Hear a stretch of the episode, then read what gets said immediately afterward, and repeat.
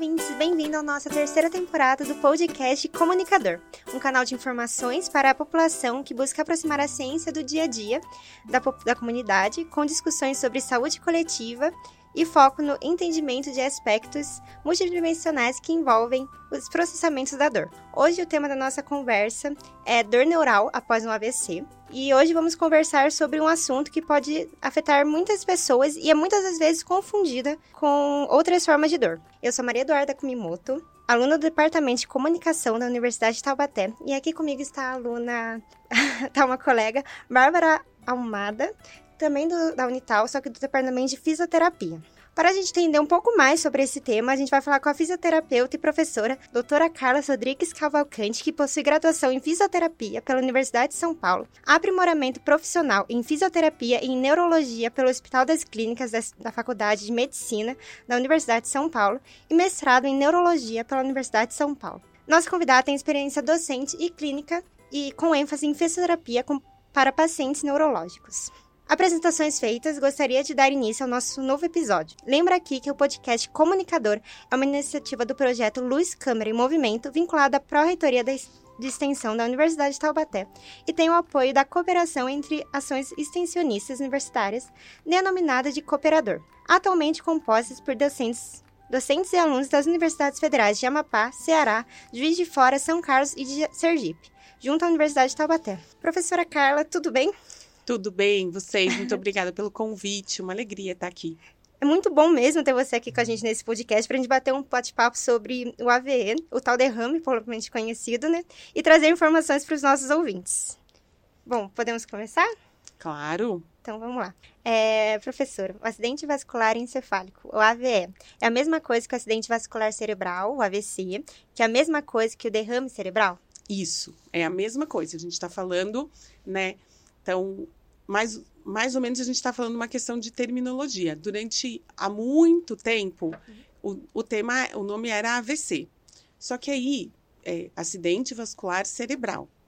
Então, é, o que, que acontecia? A gente falava assim, ó, é um problema que acontece no cérebro, por, ou por falta de sangue, ou por uma hemorragia que vai acontecer dentro do cérebro da pessoa.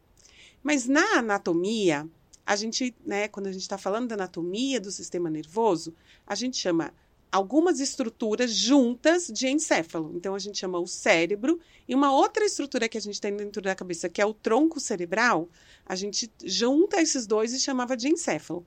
Como a gente pode ter a falta de sangue tanto no, no cérebro em si quanto no tronco cerebral, durante muito tempo se convencionou chamar de acidente vascular encefálico. Mas hoje, o termo mais utilizado e que se usa nas comunicações, etc., voltou a ser o acidente vascular cerebral. De uma forma ou de outra, a gente está querendo dizer mais ou menos a mesma coisa. Uhum. O que as pessoas conhecem como derrame. E que, embora tenha esse nome de derrame, nem sempre ele vai estar. Tá, a gente vai ter a presença de um derrame de sangue ali dentro da cabeça. A gente pode ter uma situação também em que falta sangue. Por diversos motivos, esse cérebro dessa pessoa ele deixa de receber o suprimento de sangue, o tanto de sangue que ele precisava para continuar funcionando é, normalmente, tá? Então, quais são essas causas? Por que, que pode faltar sangue na cabeça de uma pessoa? Basicamente porque o coração está bombeando sangue lá para a cabeça e, por algum mecanismo, esse fluxo do sangue vai ser, vai ser entupido, entupido mesmo, como se fosse um entupimento num cano da nossa casa, tá? Uhum. E por que, que vai ter esse entupimento? Vai acontecer isso porque ou tem um, um coágulo de sangue que se deslocou para outro lugar e chegou lá, né? Então a gente vai chamar isso de um êmbolo. Então tinha um coágulo que se formou em algum lugar do corpo por alguma razão, por uma doença cardíaca, por exemplo, e ele se deslocou e chegou lá no cérebro, tá? Ou porque esse vaso que estava no cérebro e aí, como a gente está falando de, de, terminologia, às vezes as pessoas até nem gostam de chamar muito de acidente, já era um vaso que estava meio doente, meio endurecido por conta, é, por exemplo, de uma aterosclerose, de depósito de gordura ali dentro. E aí, essa gordura que está ali no vaso, que está dificultando, está endurecendo esse vaso, também provoca um processo de coagulação ali e entope a circulação. Daí, nesse caso, é, assim, gente, estou explicando com uma linguagem bem popular, tá? Não é um entupimento, uhum. não é um cano, nada disso, mas é só para a gente entender bem o que está acontecendo. e aí falta sangue no cérebro. A outra coisa que pode acontecer, aí sim é o que a gente chama de, né, faz mais sentido a gente chamar de derrame, que é quando o sangue, por alguma razão, ele extravasa de dentro do vaso que ele devia estar lá no cérebro para dentro do cérebro.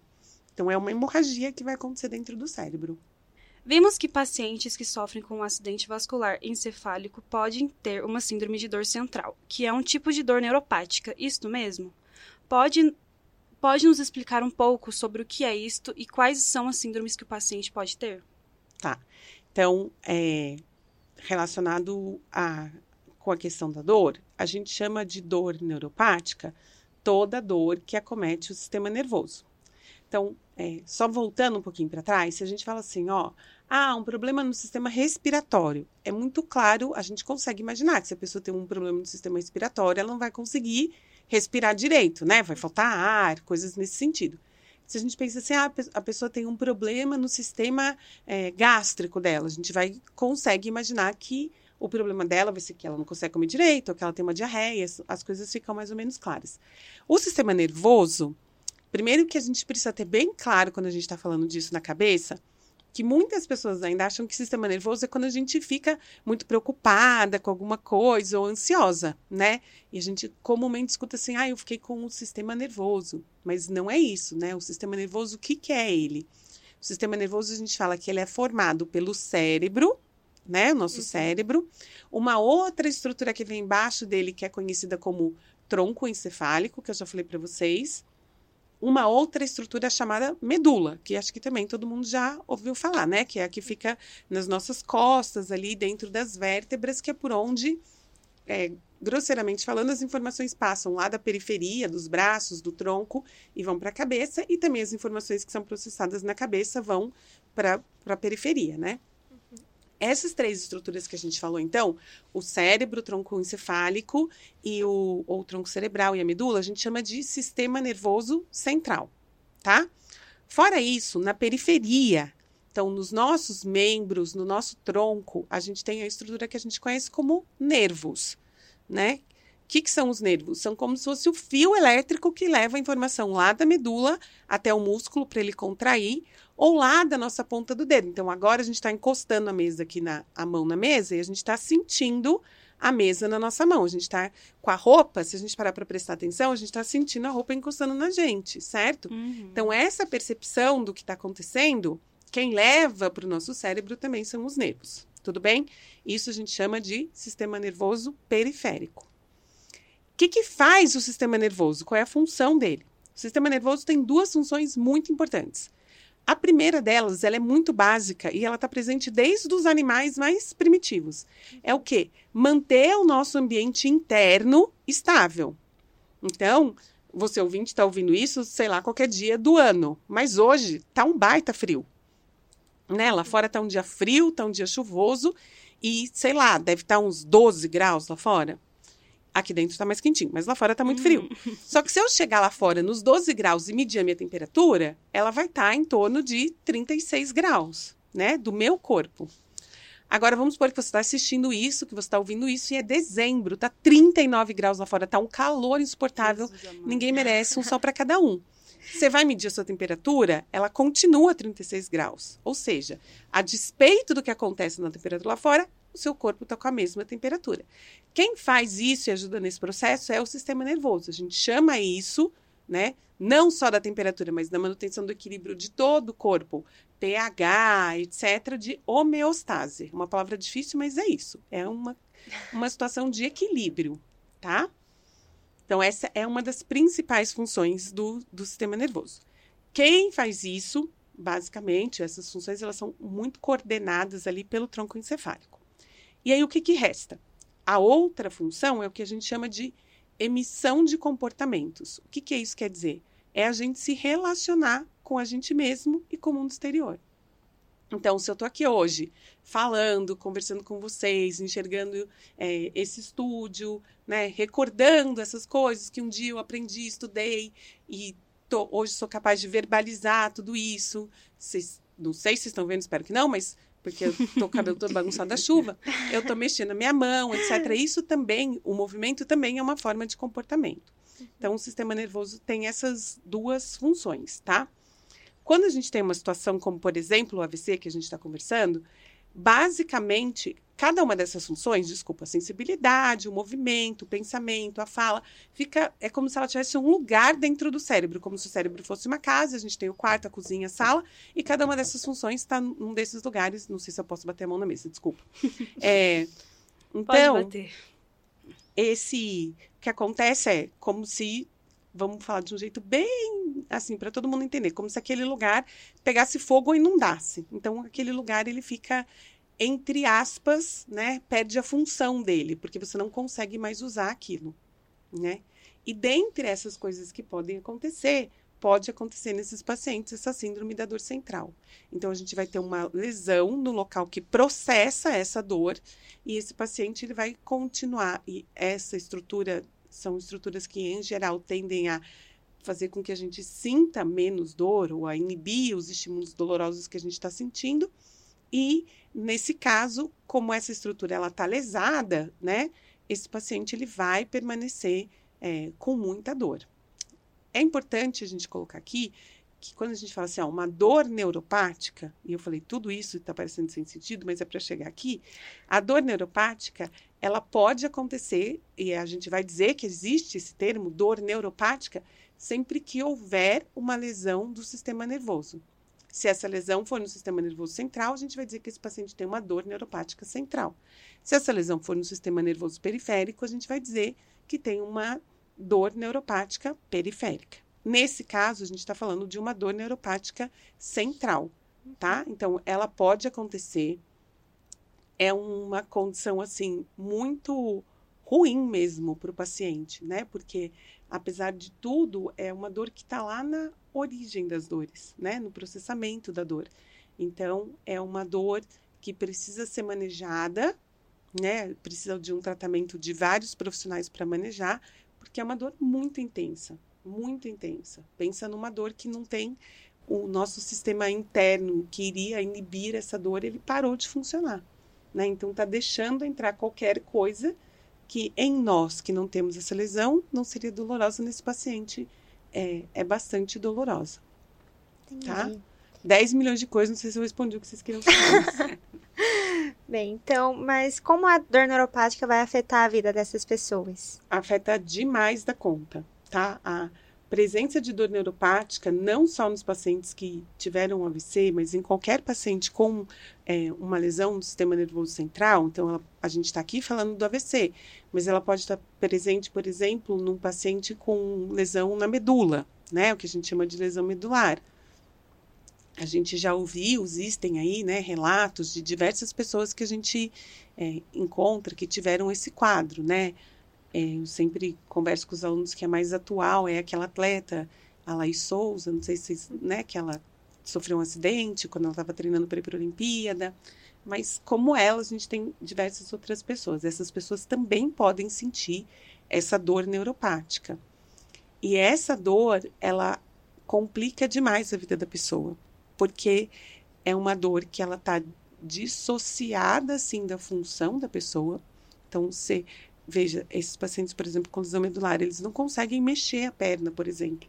E às vezes nem sentir a perna, mas ainda assim eles sentem dor.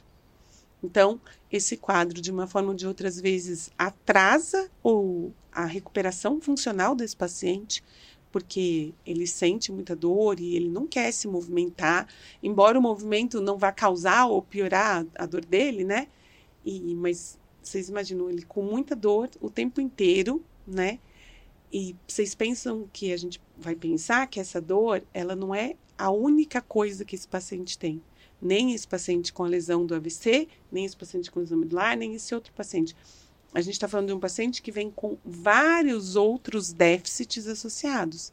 Então, ele perdeu a função dele em diversos pontos. Então, às vezes, ele não consegue mexer um braço, ele não consegue mexer uma perna, não porque ele tem dor, mas por conta do AVC. Então, ele não consegue ser independente para fazer as atividades dele que ele fazia. Ele não prepara mais o próprio café, não penteia mais o próprio cabelo. Muda tudo, né? Muda tudo. Tudo na rotina da pessoa. E assim, é, o impacto é muito grande. Não muda só a vida dele, né? A gente tem uma mudança completa ali da As vida. pessoas em volta. né? Exatamente. Familiar, amigos, Porque quem às tá vezes ele vai ficar precisando dessas outras pessoas, né, Pra conseguir Pra fazer tudo, né? Tudo. E até, assim, de coisas que a gente. Tomar banho, lavar o Tom- cabelo. às vezes até falar, né? Uhum. Pode ser que a pessoa perca a capacidade de falar, então, é, mesmo se comunicar. Então, muda muito a dinâmica. A gente, eu sempre falo que nas doenças neurológicas tem uma pessoa que vai no médico, mas tem muitas pessoas que ali também ficam doentes, né? É, então, a dor, nesse caso, afeta demais a qualidade de vida, porque ela realmente é uma dor que traz muito sofrimento para a pessoa Nossa, Então, demais. todo esse processo de reabilitação que seria é necessário e super importante que ele faça, né, é um processo que vai atrasar bastante por conta da, da presença dessa dor, Uhum. Tá? Mais ou menos assim para explicar de uma maneira bem simples porque acontece é isso mesmo. A gente tem o cérebro, eles têm mecanismos que a gente é, são mecanismos é, inibitórios, né, que eles vão tentar inibir essa dor e esses mecanismos eles são perdidos, tá? Então, é por isso que limita a vida da pessoa nesse sentido, de que ela atrasa a qualidade, da a recuperação dela, prejudica demais a qualidade do sono dessa pessoa. Então, às vezes, essa pessoa tem mais dificuldade de pegar no sono, ou de, se ele dorme, dele manter o sono por conta da dor. Sim. Tá. Eu lembro que quando eu era mais nova, tinha um tio que, ti- que teve AVC, só que eu era criança, não entendia o que estava acontecendo, por que ele não falava, por que ele não andava, por que ele não fazia as coisas. Eu sempre ficava, perguntava, assim, mano, por que... Perguntava, né, pra assessora, por que ele tá assim? O que que ele fez? Aí eles tentavam explicar, só que eles não conseguiam explicar, porque às vezes nem as pessoas mesmas sabem, né, o que tá acontecendo com ele. Sim, Você sabe que ele teve um AVC e vai ter que conseguir cuidar dele de alguma forma. Porque, pelo que eu sei, ele teve, tipo, bem ruim, porque ele não conseguia andar, ele não conseguia falar, ele não conseguia fazer absolutamente nada sozinho, sabe? é. Aí eu lembro disso, quando eu era bem pequenininha, eu ficava só olhando e me perguntando, nossa, o que que aconteceu com ele? O que que eu posso fazer pra ajudar ele? Porque como era uma pessoa próxima, eu queria tentar ajudar de alguma forma. todo mundo tem esse olhar, né? O que, que a gente pode fazer É. para ajudar. E é isso mesmo, assim, o AVC tem várias coisas quando a gente começa a trabalhar. Então, por exemplo, se você quebrar um braço, a gente sabe o que vai acontecer. Você Uhum. vai quebrar o braço, seu braço vai ficar imobilizado e depois, sei lá, hum, hum, quase todo mundo, você vai ficar um tempo imobilizado. Quando você Uhum. tirar a imobilização, seu braço, a gente fala consolidou, mas significa que aquela fratura consertou, né? Quando a gente está falando de um AVC, a gente está falando de alguma coisa que pode ser tão variado quanto a pessoa não ficar com nenhuma sequela. Sim. Ela pode ficar com uma sequela muito mínima que às vezes não tem interferência nenhuma na vida dela, ou ela pode ter uma sequela super grave, né? Uhum. Isso guarda relação com o tamanho da lesão e também com o local da lesão, né? Sim. Tem, é, eu sei que isso não é muito o objetivo do, do, do podcast, né? Que seria mais a gente conversar com a dor, mas como vocês mesmos colocaram aí, que é uma questão de saúde pública, tem uma coisa muito importante que eu vou aproveitar para falar agora, que como é importante que a gente, como população, saiba reconhecer os sinais de um AVC. Sim. Por quê? Porque hoje a gente sabe que se a pessoa que teve um AVC, ela recebe o atendimento em até né, três horas depois do início do sintoma, essa pessoa tem a possibilidade, no caso de ser um desses AVCs que eu falei para vocês, que falta sangue, de receber determinada medicação que vai como se fosse desobstruir aquela circulação. Então, vai, usando a metáfora lá que eu coloquei, vai desentupir o cano e vai permitir que o sangue circule de novo. Nesse tempo, o neurônio que está ali no cérebro, ele ainda não morreu. Então, a chance desse paciente ter, né, se o tratamento for bem sucedido, for bem aplicado, não tiver nenhuma complicação, etc., a chance desse paciente ter uma recuperação funcional muito boa é enorme, né? Então, eu vou aproveitar aqui o espaço para falar o que, que a gente tem que ficar atento quando a gente está pensando no AVC para a gente reconhecer. Se a pessoa perde a capacidade de se movimentar. Então, se de repente um braço ou uma perna, a pessoa do nada, ela não consegue mais movimentar. Então, ela está movimentando nesse minuto, daqui a pouco ela não consegue mais movimentar. A gente pode ver também se a boca, mas reparem só, só a boca, a gente não está falando do olho. Uhum. Se a boca de repente desvia ou entorta para um dos lados, sem que a gente tenha o comprometimento do olho, tá, gente? Se a gente tem o desvio da boca com o olho que vai permanecer aberto, é outra situação. Mas aqui a gente é importante a gente reconhecer isso. Se a pessoa começa a falar enrolado, então, ou ela perde a capacidade de falar, se você não consegue mais entender o que ela está falando, Uhum. né? Não, eu brinco que os meus alunos, às vezes, eu acho que eles todos estão tendo AVC, que eu tô falando, eles não estão entendendo uma palavra do que eu tô falando. Não Aí, é. às vezes acontece. Não é. Não é da época de vocês, mas tinha o desenho do Snoopy e tinha a professora do Charlie Brown, que era o Uhum. personagem do Snoopy. E ela falava blá blá blá blá blá blá blá blá. Ela falava Às vezes jeito. acontece. Então é isso, meus alunos de vez em quando eu penso, mas brincadeiras à parte, é isso, a pessoa começa a falar coisas que não são compreensíveis, né? Uhum. A outra coisa que a gente pode ter é uma dificuldade dessa pessoa acordar, então ela perde o, né, a consciência e a gente tem uma dificuldade muito grande dela acordar. Uhum. Ela pode ter uma dificuldade da coordenação do movimento, então ela começa a ficar com, com grande tremor para fazer o movimento, né?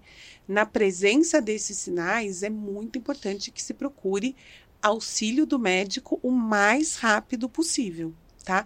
Mas, gente, assim, o mais rápido possível é tipo agora. Porque o tempo, nesse tempo de três horas, ele tem que chegar no pronto-socorro, ele tem que ser atendido, ele tem que fazer um exame e ele para fechar o diagnóstico de AVC, para ele Uhum. poder começar a fazer o tratamento. Tá?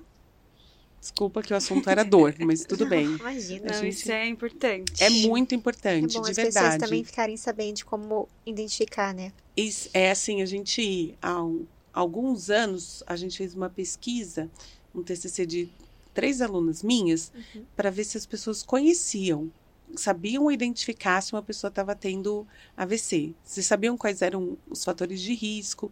E os resultados, eles foram é, muito impressionantes, assim. Menos de 10% das pessoas entrevistadas, a gente entrevistou uma amostra bem grande é, do local, né? Era de um local específico. Menos de 10% das pessoas sabiam dizer qual eram os sintomas de um AVC. Então, essa é uma questão de educação, já que vocês fazem bastante educação Uhum. né, em saúde pública, muito importante, né? Da Sim. gente saber reconhecer. Já tem até um videozinho mostrando de propaganda na televisão, Sim, de ensinando como é que reconhece, né? porque é fundamental, Uhum. tá? Bom, eu tô sem óculos.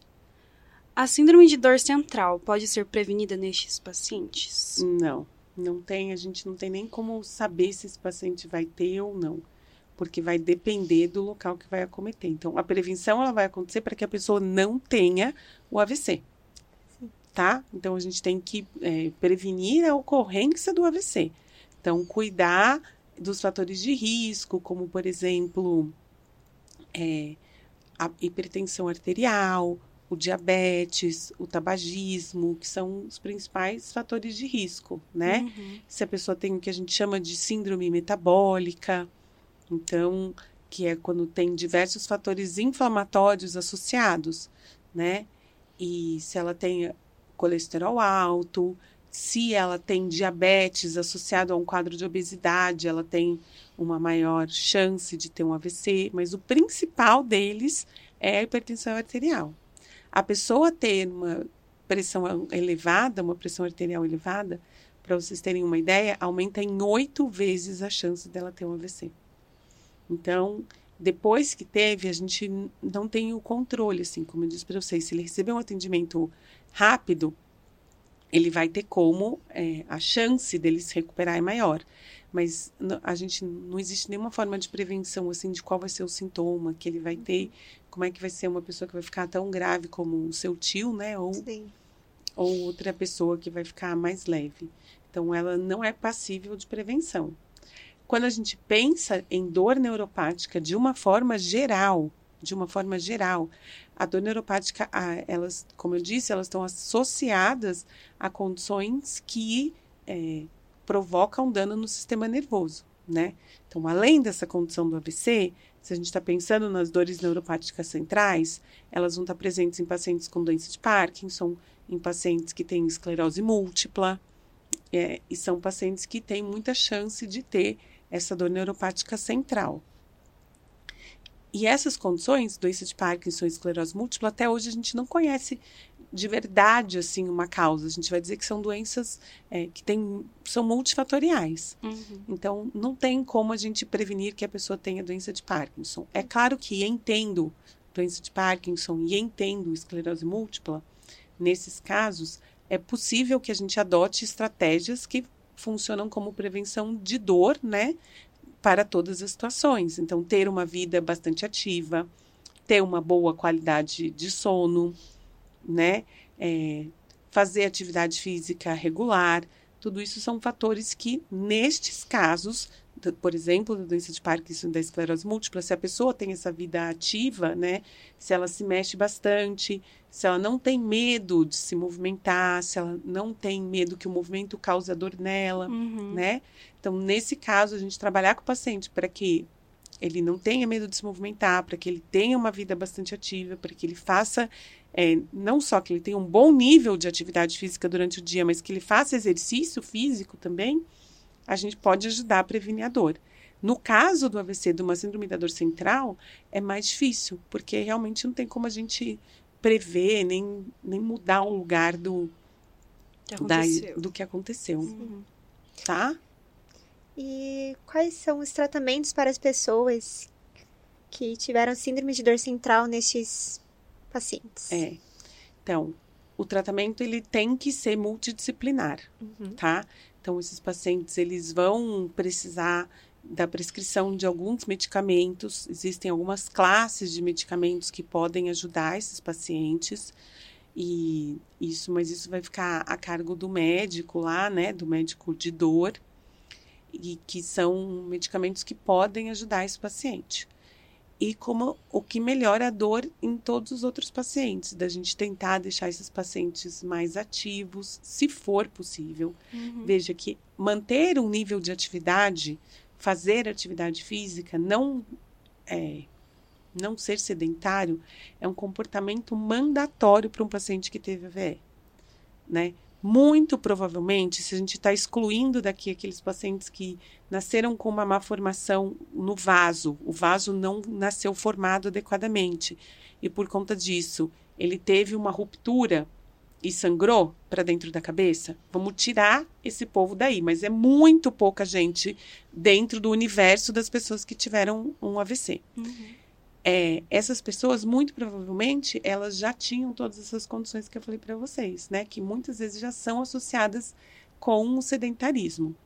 Então, depois que ela teve um, um AVC, a chance dela ter outro AVC é muito maior. Porque a gente já sabe ali, a gente já está falando, não que um AVC vai dar outra coisa, mas a gente já sabe que aquela pessoa tem Mais chance. é. E aí é muito importante que, é, que esse indivíduo ele seja ativo. Então, se antes do AVC ele não é, a gente É. tem a difícil missão de fazer ele ficar depois, Precisa, É. né? mesmo com todas as dificuldades que ele pode ter de se Uhum. movimentar. E ele conseguir fazer o movimento também é super importante. Se exercitar, o exercício é uma das formas que a gente vai conseguir, é, como se fosse substituir essa modulação ou incentivar essa modulação que a gente chama top-down, ou seja, de cima para baixo, que é o que Uhum. deveria estar acontecendo e não está. Então, o exercício físico é uma das formas. Existem algumas outras formas da gente tentar fazer isso, mas os estudos sobre isso ainda são muito poucos, né? Uhum.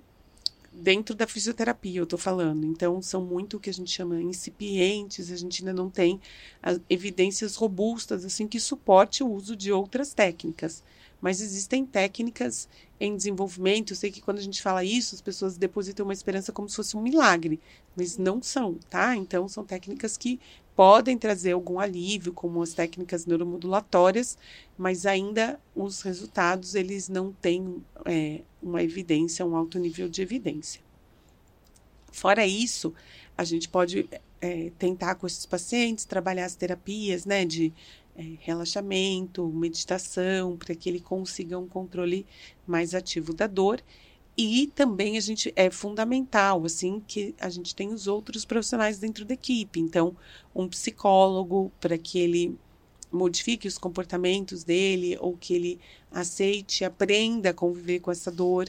E não só isso, né, gente? Lembrar que É, a dor pode ser um sintoma que está presente ali, mas muitas vezes tem todas as outras coisas. Então, é importante que é, a família inteira acomode essa situação, né? Tenha resiliência para acomodar essa situação. A vida dessa pessoa, como eu falei, muda muito. Então, às vezes era uma pessoa que trabalhava, tinha uma vida superativa. Então, viajando, indo para lá. É, e às vezes era a pessoa que trabalhava na família, então era a pessoa que sustentava a família. Então, para isso é fundamental também que a gente tenha é, um profissional de serviço social para dar o suporte, né? Para toda essa condição, até para a pessoa ter mais tranquilidade para poder pensar e focar no tratamento dela, né? Uhum. Então, todos esses fatores, eles é, são importantes no tratamento, para a gente oferecer esse tipo de tratamento para a pessoa com essa síndrome da dor central, tá? Quando a gente está pensando, gente, eu estou aqui falando disso, tá? Quando a gente está pensando nas outras formas de, de, dor neuropática, principalmente a dor neuropática é, periférica, o tratamento ele pode ser um pouco diferente, mas não muito assim. Sempre a gente tem que reforçar essa o que a gente chama dessas estruturas, né, que estão vindo essa inibição que está vindo é, de cima para baixo para que o paciente não tenha essa dor. Então, que esse paciente consiga se manter ativo é muito importante. A gente evitar esse comportamento de evitação do movimento é muito importante, né? Ensinar Existem as técnicas, por exemplo, nas neuropatias, principalmente né, na dor neuropática periférica, as técnicas do espelho, então que ele, né, nessa técnica a gente põe um espelho e o paciente está visualizando, é, a gente como se ele estivesse enganando o cérebro, né? Uhum. A gente está enganando o cérebro para que ele consiga não ter mais o medo do movimento, né? Ele começa a ver aquele cérebro, ou desculpa, começa a ver aquele braço se movimentando, que não é o braço, mas ele tem a sensação Sim. de que, que é o braço, e isso pode ajudar o paciente nesse sentido. Tá? Uhum. Então, nessas outras condições de dor neuropática, a gente ainda tem algumas coisas para ajudar, como, por exemplo, a terapia do espelho, né? Imagética motora, que a gente chama, que ajuda bastante no tratamento dessa dor. Existem algumas técnicas modulatórias, como, por exemplo, é, o TENS, né, que é aquela corrente elétrica, o choquinho, uhum, uhum. que se usado, gente, de verdade, deixa eu ressaltar bem isso, não é qualquer choquinho, qualquer intensidade, em qualquer lugar, de qualquer jeito, tá? Não é para matar o tempo do paciente, mas se usado dentro dos parâmetros que são fornecidos, né, muito importante, eu sempre falo isso para os alunos, é muito importante que as pessoas entendam. Quando a gente fala assim, ó, qual é o tratamento? Ah, então o paciente vai tomar o remédio. Nenhum paciente vai no médico e o médico fala assim para ele, olha, a partir de hoje você vai tomar esse remédio e é essa a única informação que foi dada, né? Você sai de lá sabendo quantas miligramas tem aquele remédio, quantas vezes por dia você precisa tomar aquele remédio, qual é o intervalo que você tem que fazer. Uhum. Então, a fisioterapia é um remédio. Então, significa que ela tem dose, ela tem é, frequência, né? Tudo isso precisa. Então, não é qualquer exercício, qualquer tipo de exercício, qualquer frequência de exercício. Tem que ser muito bem prescrito para o paciente para que atenda as necessidades dele, dentro daquilo que é possível ele fazer. A mesma coisa é, o TENS, né? A gente está aqui, reforço, falando das dores neuropáticas periféricas, nesse caso, que tem uma resposta um pouco melhor.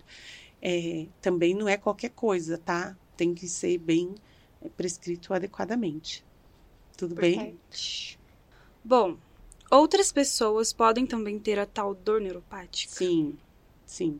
Eu já acabei adiantando aqui, né, e falando um pouco sim. do ponto de vista da dor central. Então, é esse. Do ponto de vista periférico, a gente pode ter é, pacientes, por exemplo, com diabetes, né, que podem ter essa dor neuropática, pacientes que têm é, até alguma condição, por exemplo, uma dor lombar né, complicada com, com pensamento neural, eles também podem apresentar dor neuropática. Qualquer condição que leve a um dano no sistema nervoso periférico, uhum. as mais comuns são essas. Tem algumas é, condições genéticas, né, que a pessoa nasce com uma predisposição para ter essas condições e aí vai ter a lesão do nervo periférico. Existe uma condição que é também, assim, de difícil manejo, não sei se vocês já ouviram falar, que chama neuralgia do trigêmeo. É, é o paciente, o trigêmeo é o nervo que a gente tem, é, que uhum. sai lá do tronco encefálico, e ele é responsável por tudo que a gente sente na face. Então, tudo que você sente na face, na cabeça, quando tem dor de dente, você quer matar alguém, esse é o trigêmeo que você quer matar. Ai, Porque é ele que está percebendo aquela dor, né? Então, dor de garganta, enfim, é ele quem inerva toda a face, dor de cabeça. E em algumas condições esse nervo ele pode começar a doer espontaneamente. Né? Então, essa é uma condição extremamente dolorida. Outra coisa também, não sei se vocês já ouviram falar, do herpes zoster. Sim. Não, Não? não. Já ouviu falar em cobreiro? É uma doença que é muito comum. Falar assim, ah, a pessoa tem o cobreiro. Herpes zoster é o vídeo, é o vídeo, ó. É o, é o vírus da catapora, Ah, sim. tá? E de alguma forma ele fica é, armazenado, né, lá no seu sistema nervoso, ele fica quietinho lá, ele se aloja, armazenado é péssima essa palavra, alojado é melhor. ele fica alojado lá e quando você tem uma queda da sua imunidade, por alguma razão, ou porque está tomando algum remédio, ou alguma coisa assim, ele pode é, ser conseguir um espacinho ali para ele se para ele crescer. E aí normalmente ele acompanha o território daquele nervo onde ele estava alojado. E aí depois de uma condição dessa, você pode ter uma dor associada a essa infecção. Minha mãe tem. Nossa, coitada. Ela fica assim. De verdade, pra não falar outra coisa, péssima. Péssima, péssima, péssima. Ela sente aqui, nessa área da costela. É. E olha, dá muita dó, porque assim. Eu fico olhando, ela fica assim, deitada, com muita, muita, muita dor. Ai, É, a gente chama, é uma neuralgia pós-herpética, né? Uhum. Então ela teve a infecção pelo herpes zoster e ela acabou tendo um dano no nervo que gera essa dor neuropática. Então é uma condição que também é muito dolorosa, né? Uhum. E aí vale tudo isso que eu falei para vocês. Ela tem que fazer, ela tem que se movimentar, uhum. né? Procurar. Existem algumas medicações é, que vão fazer isso. E é- isso, gente, é uma condição tão variável. É, eu vou contar uma história para vocês minha mesmo, Uhum. assim, de dor neuropática. Há alguns anos eu tive é, no dia da apresentação do TCC das minhas alunas. Nossa. Eu tive uma dor de dente daquelas insuportáveis que eu tive que fazer um canal. Ai, essa dor de canal. É insuportável. E, né, no canal, aí tinha que chamar um dentista para explicar, mas é, mais ou menos o que eles fazem é matar a raiz do dente, Sim. Uhum. que nada mais é do que a ponta do nervo que tá lá, né? Quando fala raiz do dente é a raiz nervosa, é o que faz a Sim, gente sentir o sim. dente. Então eles matam a raiz do dente. Só que de alguma forma, de alguma forma, eu fiquei com uma neuralgia naquele dente. E eu fiquei mais de um ano com uma dor insuportável naquele dente Um ano? mais de um ano. Eu não conseguia, no meio desse processo todo, eu quebrei o meu dente. Porque ele tava, sei lá por quê, quebrei. Pronto. e eu não conseguia colocar o, o que seria a prótese lá, porque eu tinha muita dor. Então, assim, é ruim mesmo, é uma coisa que demanda muito tempo e o tratamento, claro, vai variar muito de pessoa para pessoa, né? Mas é sempre importante que a gente tenha uma vida ativa. O exercício vai ajudar muito é, ao controle dessa dor, mas não vai ser uma coisa que uma pessoa vai ser capaz de fazer sozinha. Não tem um profissional, né? Primeiro que essa pessoa que está com dor, ela precisa ser muito acolhida e ela precisa entender que vão ser várias pessoas que estão ali para ajudá-la, que não vai ter uma solução milagrosa. Que é sempre isso, né? Que a pessoa que está com dor quer, que tenha um milagre assim e que chegue ali e tire a, a dor dela, mas é, não vai ser esse o caminho, né? A gente vai ter que ter uma equipe ali em torno dela para para ajudá-la nesse processo. Então vai ser o remédio, vai ser a fisioterapia, vai ser o Psicólogo. psicólogo, né? Às vezes assistente social, terapeuta Uhum. ocupacional. Uhum. Então a gente é, vai precisar de toda essa equipe para ajudá-la nesse processo, né? Essa pessoa tem que ser muito acolhida ali também, né? Porque não é fácil. Nossa, Sim. eu tive só por três dias essa dor. E eu já tava querendo matar todo mundo que tava à minha volta, que eu ficava assim, sem mexer na minha cabeça. de- É horrível. É uma dor horrível. É, Imagina sentir isso o tempo inteiro. Então, é, não vida deixa de inteira. ser uma dor, é, uma dor neuropática, né? Então. Uhum. é, é importante que a gente porque é um dano que você teve ali na raiz do seu. Não é mais comum, tá, gente? Vocês vão pegar o, o documento lá da IASP, não tem dor no dente ali, tá escrito. Mas é, É diferente. é um exemplo só Uhum. pra gente, mais do dia a dia, né? Sim, sim. Que a gente consegue ter mais alguma ideia Mas do que é Tá vendo mais. mais é, próximo da gente, Uhum. tá? Mas, pelo amor de Deus, isso aqui é uma coisa pra ilustrar, assim. Uhum. Sim. Do ponto de vista, a gente tem as dores, né? Os pacientes oncológicos também têm, né? Com câncer, eles têm muita dor neuropática Uhum, por acometimento do sistema nervoso. E aí a gente já tem um quadro totalmente diferente, mas que também, é, nesse caso, pode ser tanto uma dor central quanto uma dor periférica, né? Neuropática central ou periférica, que precisa de acolhimento e tratamento. Sim. Bom, o papo tá muito bom, bem interessante, mas nosso tempo, infelizmente, já tá acabando. E eu queria muito agradecer você, professora Carla, por você ter tido a disposição em vir aqui ter esse bate-papo muito interessante com a gente, que eu acho que é extremamente importante para todo mundo saber. Também queria agradecer a minha colega Bárbara, que tá aqui comigo, e a todos os nossos ouvintes.